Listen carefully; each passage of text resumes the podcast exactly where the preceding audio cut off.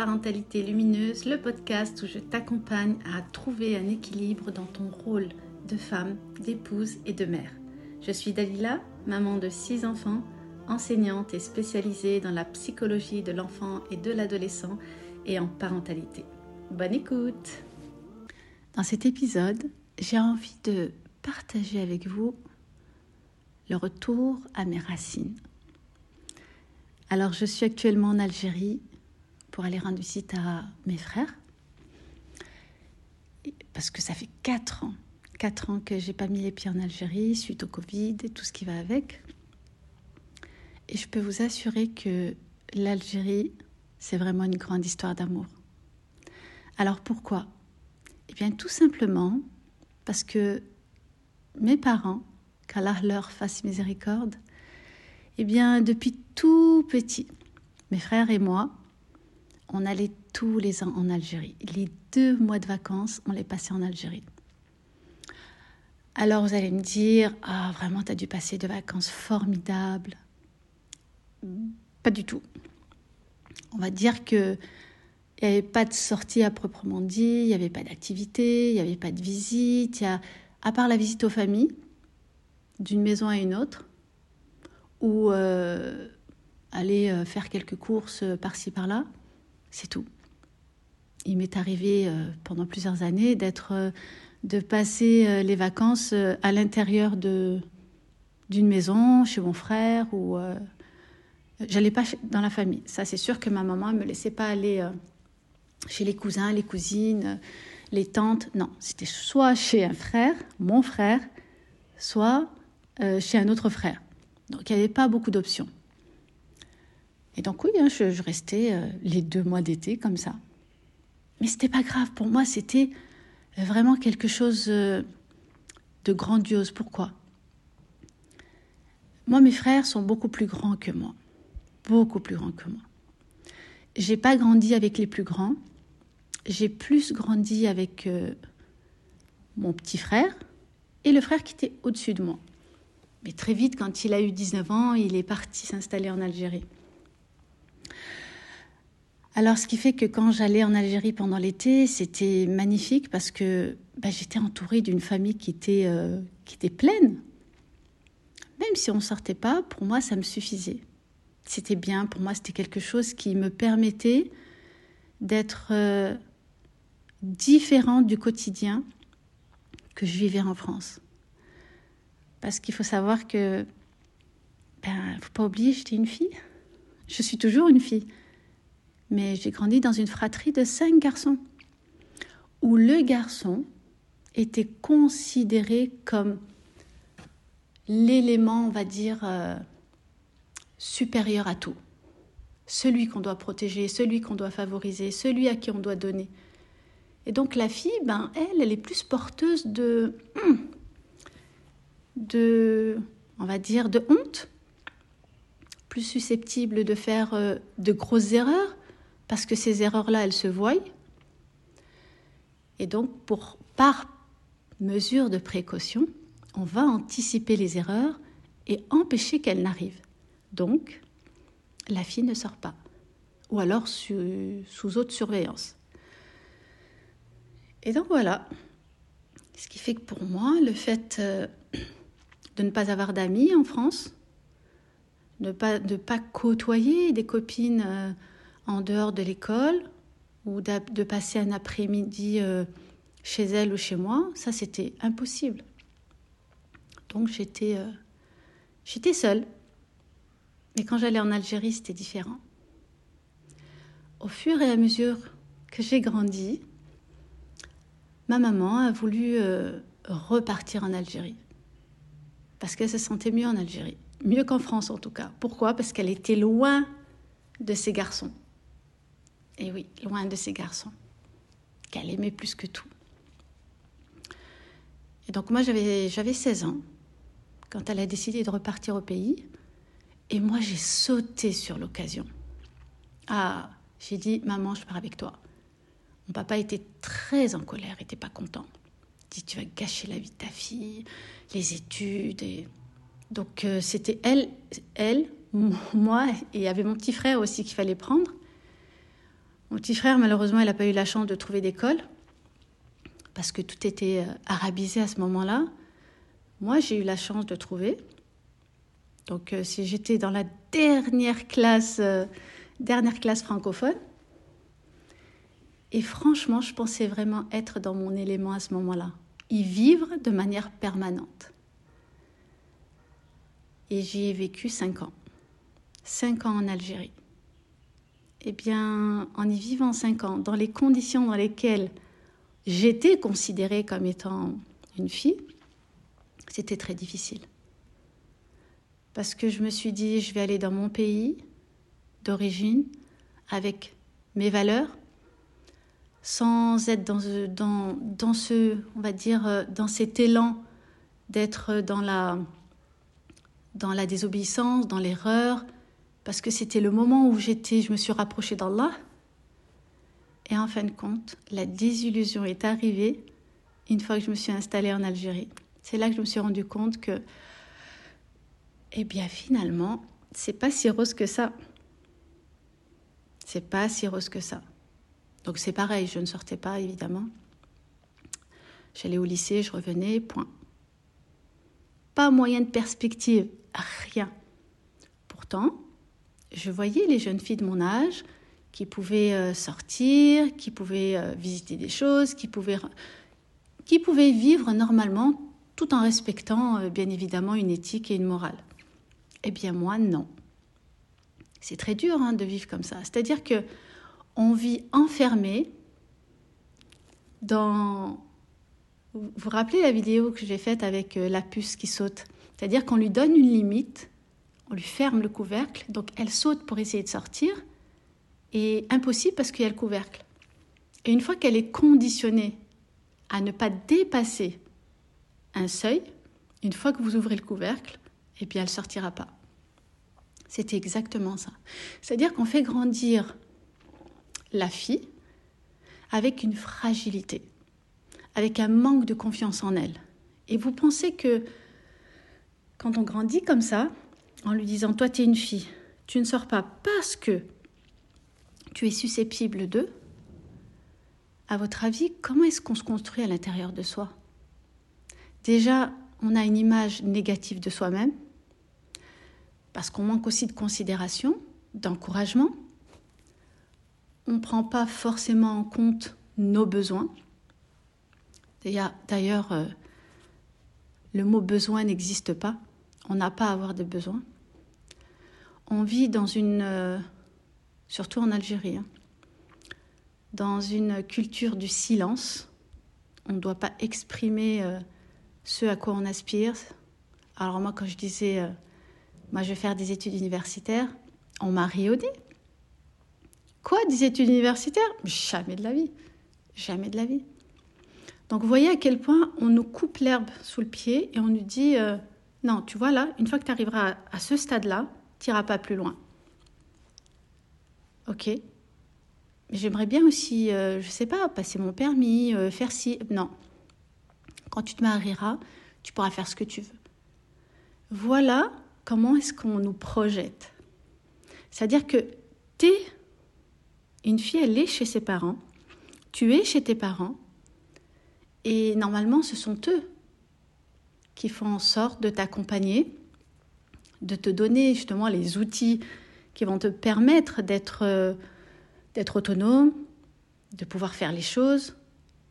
Et en fin de compte, on te donne rien, on te dit non. Ici, c'est pas mon rôle. Dans, je te donne pas toutes ces choses-là. Tu les auras, mais quand tu te marieras. Ton mari se débrouille après, tu fais ce que tu veux. Et comment voulez-vous qu'on grandisse euh, en, étant, on va dire, réellement responsable de ce qui nous attend eh bien malheureusement, on va se préoccuper plus du mal-être dans lequel on a grandi, dans le mal-être dans lequel on est, parce que ben, j'ai pas confiance en moi.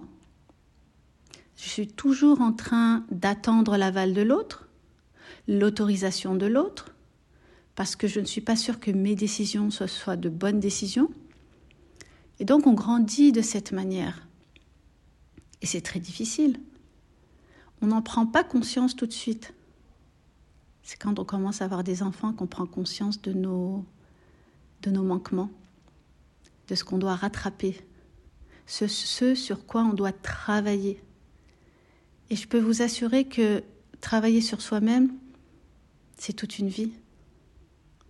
Même si on fait en sorte d'éduquer nos enfants, de leur donner ces valeurs, cette considération, cet accompagnement, qu'on leur donne cet amour et cette affection dont ils ont besoin pour, euh, pour grandir fort, ça n'empêchera pas qu'ils rencontreront euh, d'énormes difficultés dans leur vie.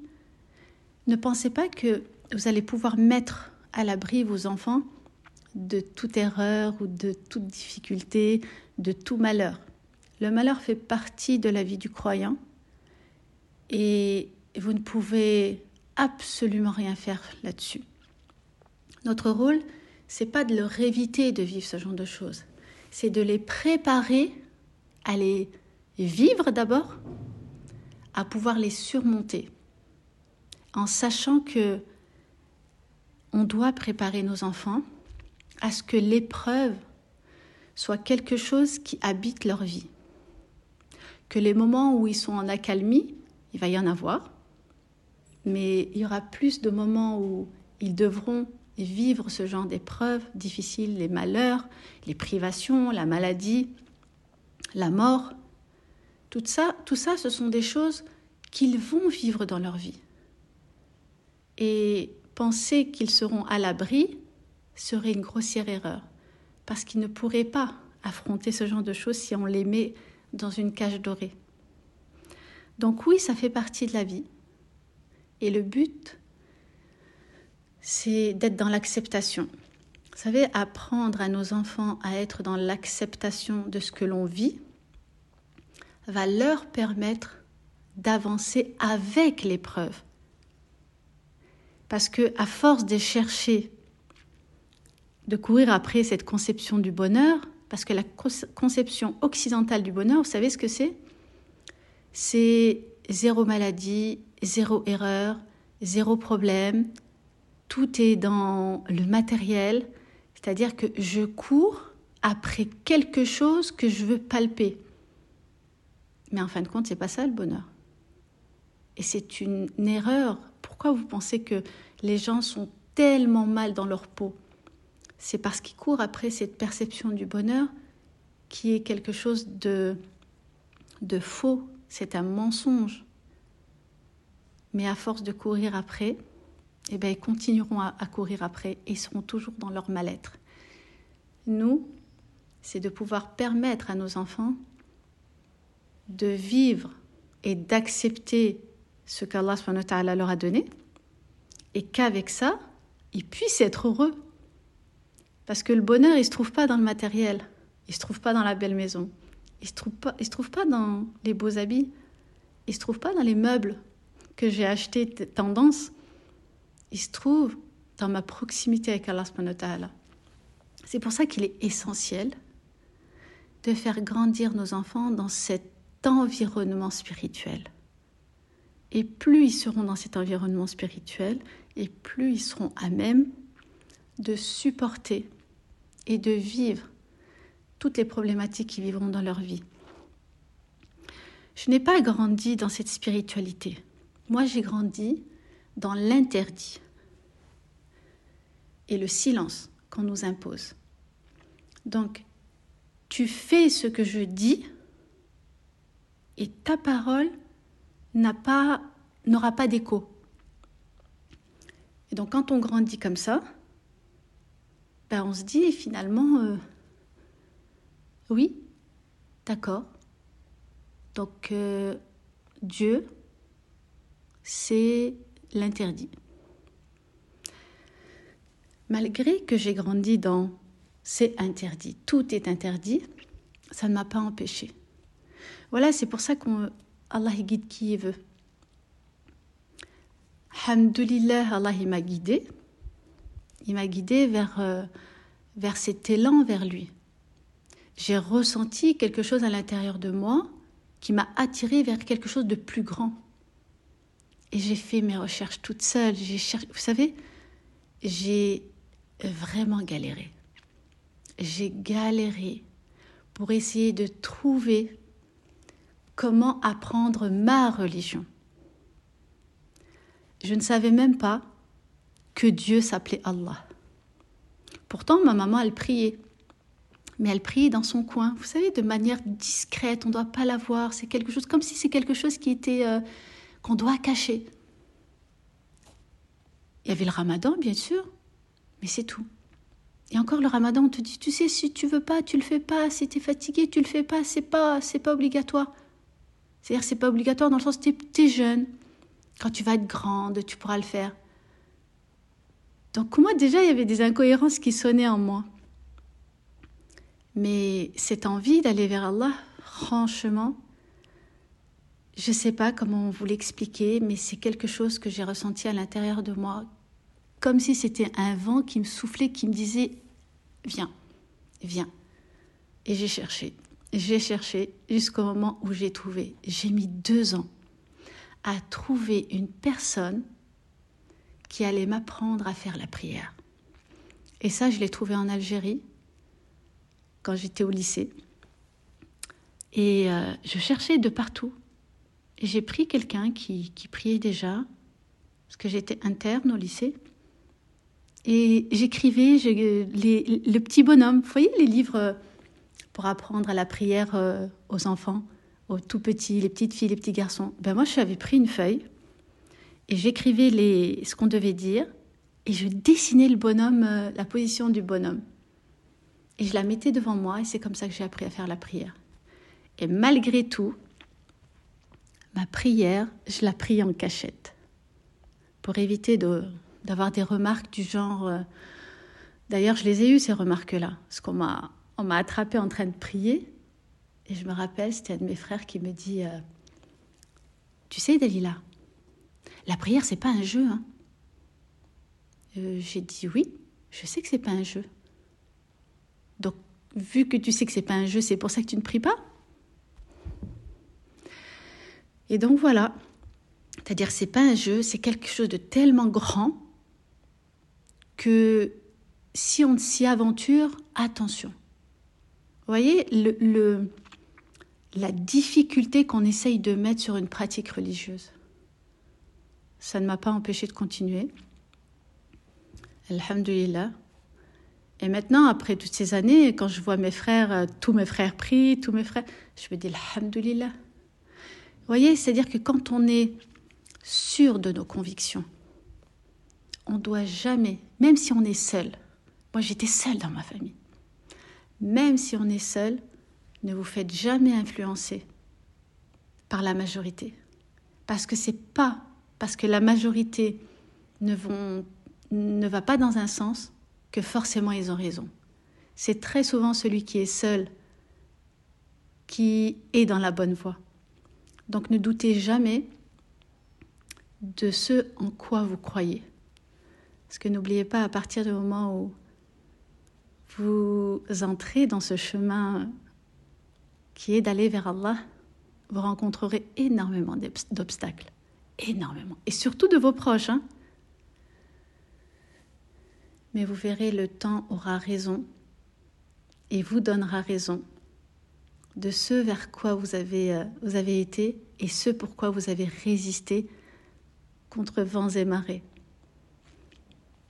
Donc oui, grandir dans cette spiritualité, c'est fondamental, surtout de nos jours, surtout dans nos sociétés occidentales et surtout avec ce qui attend nos enfants. Parce qu'encore nous, c'était compliqué, mais alors ce qui attend vos enfants, c'est encore beaucoup plus compliqué. C'est pour ça que mettez cet environnement spirituel à vos enfants. Faites-les grandir dans l'amour d'Allah, pas dans la peur d'Allah. Ça, c'est fondamental. C'est ce qui va leur permettre de rester toujours liés Allah subhanahu wa Ne doutez jamais de tous les sacrifices que vous faites, bien que j'aime pas trop ce mot, de tout ce que vous mettez en œuvre, parce que ça n'est pas en vain.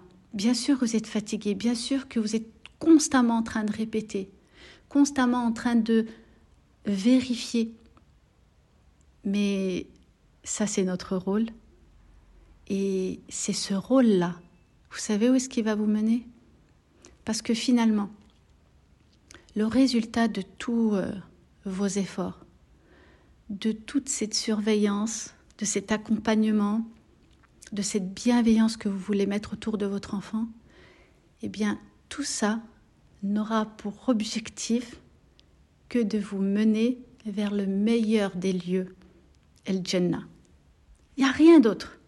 Il n'y a rien d'autre qui compte que de construire votre demeure au paradis, là, ici et maintenant.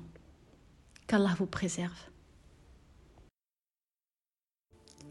Merci d'avoir écouté Parentalité Lumineuse et n'hésitez pas à partager l'épisode autour de vous sans modération.